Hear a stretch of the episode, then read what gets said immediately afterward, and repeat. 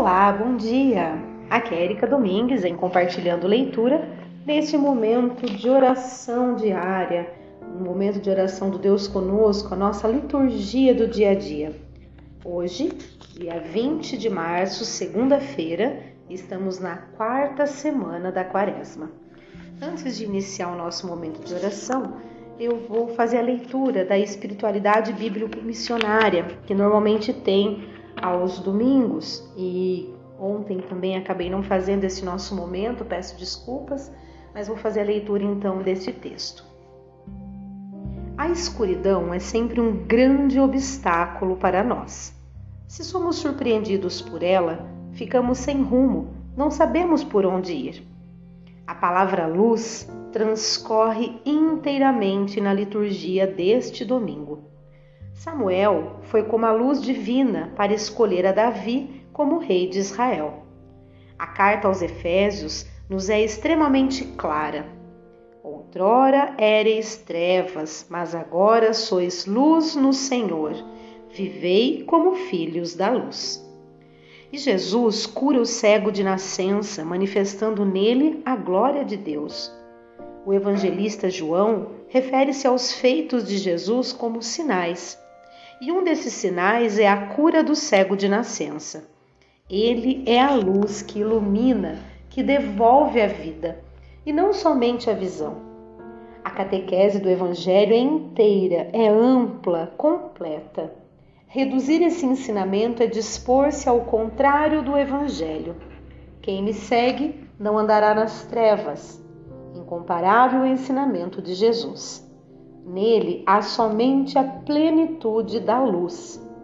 A luz rompe a escuridão, dissipa nossos medos, faz brilhar nossos olhos que veem a beleza do Senhor e ainda nos permite ver bem o caminho que devemos passar. A luz brilha nas trevas, mas as trevas não a acolheram. Lembra-nos o evangelista João no prólogo de seu evangelho. Triste é amar mais as trevas do que a luz. O cego de nascença, curado por Jesus, é o sinal claro de que, acolhendo a Sua palavra, encontramos a vida. Recusar isso é abraçar as trevas. Os fariseus estão cegos e não querem abrir seus olhos. Preferem acusar Jesus de romper com a lei, de não respeitar o sábado, de apossar-se do nome de Deus pobres, não entenderam nada e se estavam convencidos do ensinamento de Jesus, estavam com medo de perder o poder que tinham como observadores da lei. Deram muito trabalho para Jesus. Mas será que não há realidades bem parecidas de cristãos em nossos dias? A falta de visão de uma igreja viva, comprometida e que é luz no mundo como a Igreja do Concílio Vaticano II faz haver defesas de uma igreja inconcebível para nosso tempo. A igreja autêntica de Cristo abre a visão em vez de fechá-la. Também precisamos ser curados. Reconhecer o amor de Deus e jamais fechar nossos olhos à luz, como fizeram os fariseus. Não se alegraram com a graça divina concedida ao homem cego, preferiram a hostilidade o cego vê e crê. Os fariseus de ontem e de hoje veem e não creem. Não fechemos os olhos para os absurdos da ameaça à vida, às injustiças que graçam em nosso meio.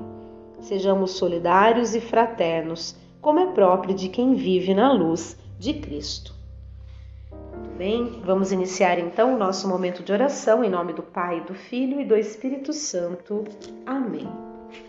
Confio em vós, ó Deus, alegro-me e exulto em vosso amor, pois olhastes, Senhor, minha miséria. Um homem, provavelmente pagão, aproximou-se de Jesus pedindo a cura para seu filho. Jesus o socorre em sua necessidade, curando seu filho. Aquele homem pagão acredita em sua palavra e converte-se com toda a sua família. A salvação é dom de Deus e não está presa à lei ou a alguma instituição. Todos os que a acolhem experimentam a infinita misericórdia do Pai em seu Filho Jesus. A palavra do Senhor. Os sofrimentos passados ficarão esquecidos por causa da alegria na reconquista e reconstrução da vida, nos ensinam o profeta e Jesus. Escutemos. A leitura de hoje é de Isaías, capítulo 65, versículos de 17 a 21. Leitura do livro do profeta Isaías. Assim fala o Senhor: Eis que eu criarei novos céus e nova terra. Coisas passadas serão esquecidas, não voltarão mais à memória. Ao contrário, haverá alegria e exultação sem fim em razão das coisas que eu vou criar. Farei de Jerusalém a cidade da exultação e um povo cheio de alegria. Eu também exulto com Jerusalém e alegro-me com o meu povo. Ali nunca mais se ouvirá a voz do pranto e o grito de dor. Ali não haverá crianças condenadas a poucos dias de vida, nem anciãos que não completem seus dias. Será considerado jovem quem morrer aos cem anos, e quem não alcançar cem anos passará por maldito. Construirão casas para nelas morar, plantarão vinhas para comer seus frutos. Palavra do Senhor Graças a Deus. O salmo de hoje é o Salmo 29. Eu vos exalto, ó Senhor, pois me livrastes. Eu vos exalto, ó Senhor, pois me livrastes e não deixastes rir de mim meus inimigos. Vós tirastes minha alma dos abismos e me salvastes quando estava já morrendo. Eu vos exalto, ó Senhor, pois me livrastes. Cantai salmos ao Senhor, povo fiel, dai-lhe graças e invocai seu santo nome. Pois sua ira dura apenas um momento, mas sua bondade permanece a vida inteira. Se à tarde vem o pranto visitar-nos, de manhã vem saudar-nos a alegria. Escutai-me, Senhor Deus, tende piedade. Sede, Senhor, o meu abrigo protetor transformastes o meu pranto em uma festa. Senhor meu Deus, eternamente hei de louvar-vos. Eu vos exalto, ó Senhor, pois me livrastes. Muito bem, vamos proclamar o evangelho de hoje, que é de João, capítulo 4, versículos de 43 a 54. Honra, glória, poder e louvor a Jesus nosso Deus e Senhor. Buscai o bem, não o mal, pois assim vivereis. Então o Senhor nosso Deus convosco estará. Proclamação do Evangelho de Jesus Cristo, segundo João. Glória a vós, Senhor. Naquele tempo, Jesus partiu da Samaria para a Galiléia o próprio Jesus tinha declarado que um profeta não é honrado na sua própria terra. Quando então chegou a Galiléia, os galileus receberam-no bem, porque tinham visto tudo o que Jesus tinha feito em Jerusalém durante a festa, pois também eles tinham ido à festa. Assim, Jesus voltou para Caná da Galiléia, onde havia transformado água em vinho. Havia em Cafarnaum um funcionário do rei que tinha um filho doente. Ouviu dizer que Jesus tinha vindo da Judéia para a Galiléia. Ele saiu ao seu encontro e pediu-lhe que fosse a Cafarnaum curar seu filho, que estava morrendo. Jesus disse-lhe: Se não virdes sinais e prodígios, não acreditais. O funcionário do rei disse: Senhor, desce antes que meu filho morra. Jesus lhe disse: Podes ir, teu filho está vivo. O homem acreditou na palavra de Jesus e foi embora. Enquanto descia para Cafarnaum, seus empregados foram ao seu encontro, dizendo que o seu filho estava vivo. O funcionário perguntou a que horas o menino tinha melhorado, e eles responderam: A febre desapareceu ontem, pela uma da tarde.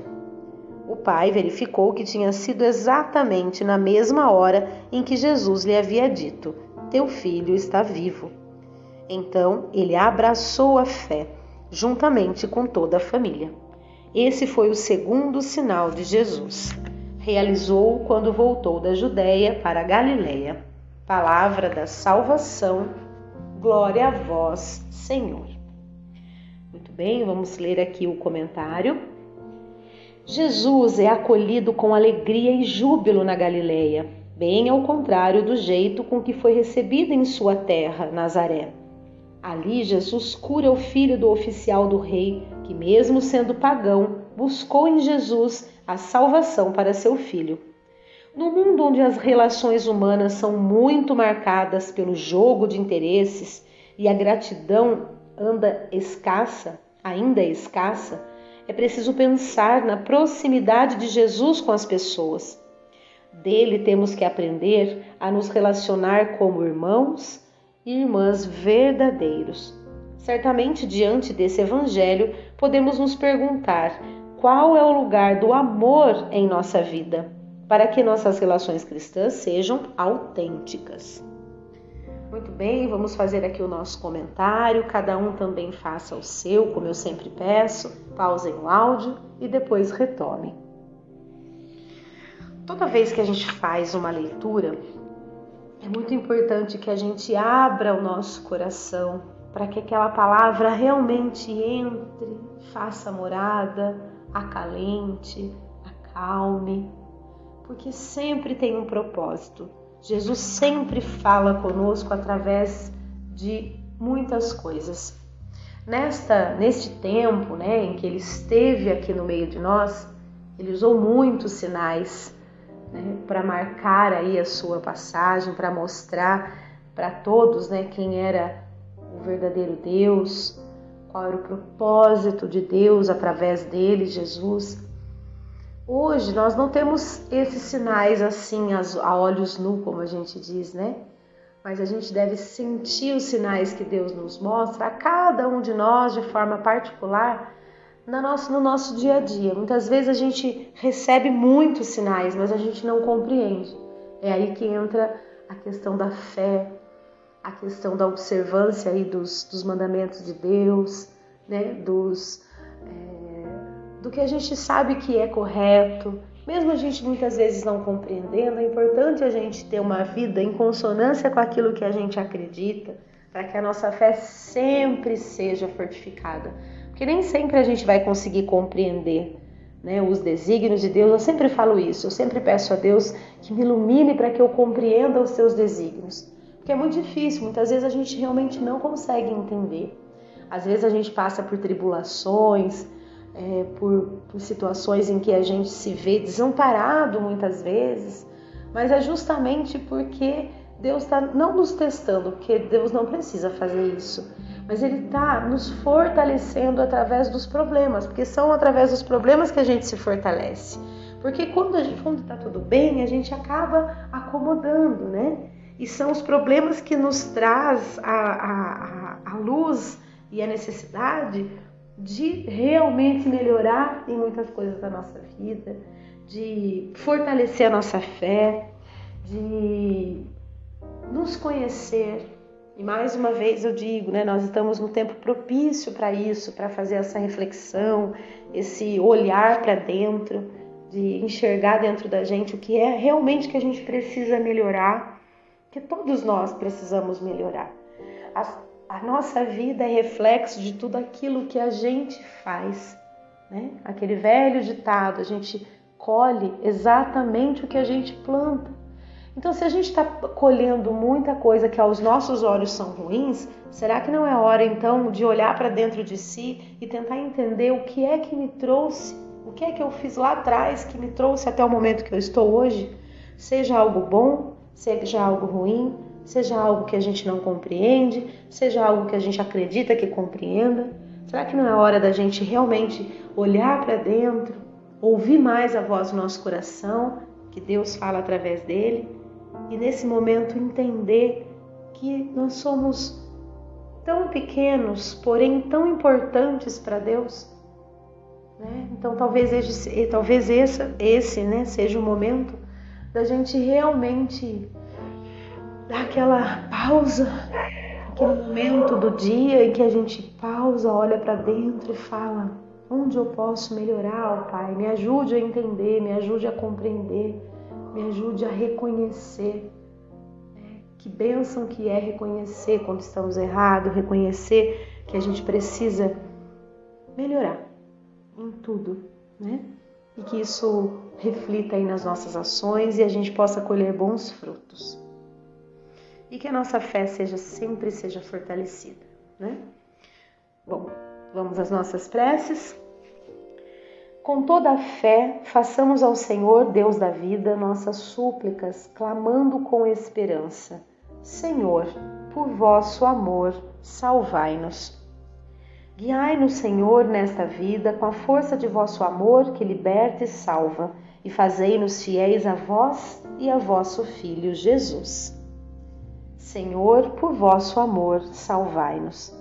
Concedei vossa luz a todos os que vos procuram com sinceridade, como aquele oficial do Rei, e encontrem em vós os que esperam e sejam sempre agradecidos pelos vossos benefícios. Senhor, por vosso amor, salvai-nos.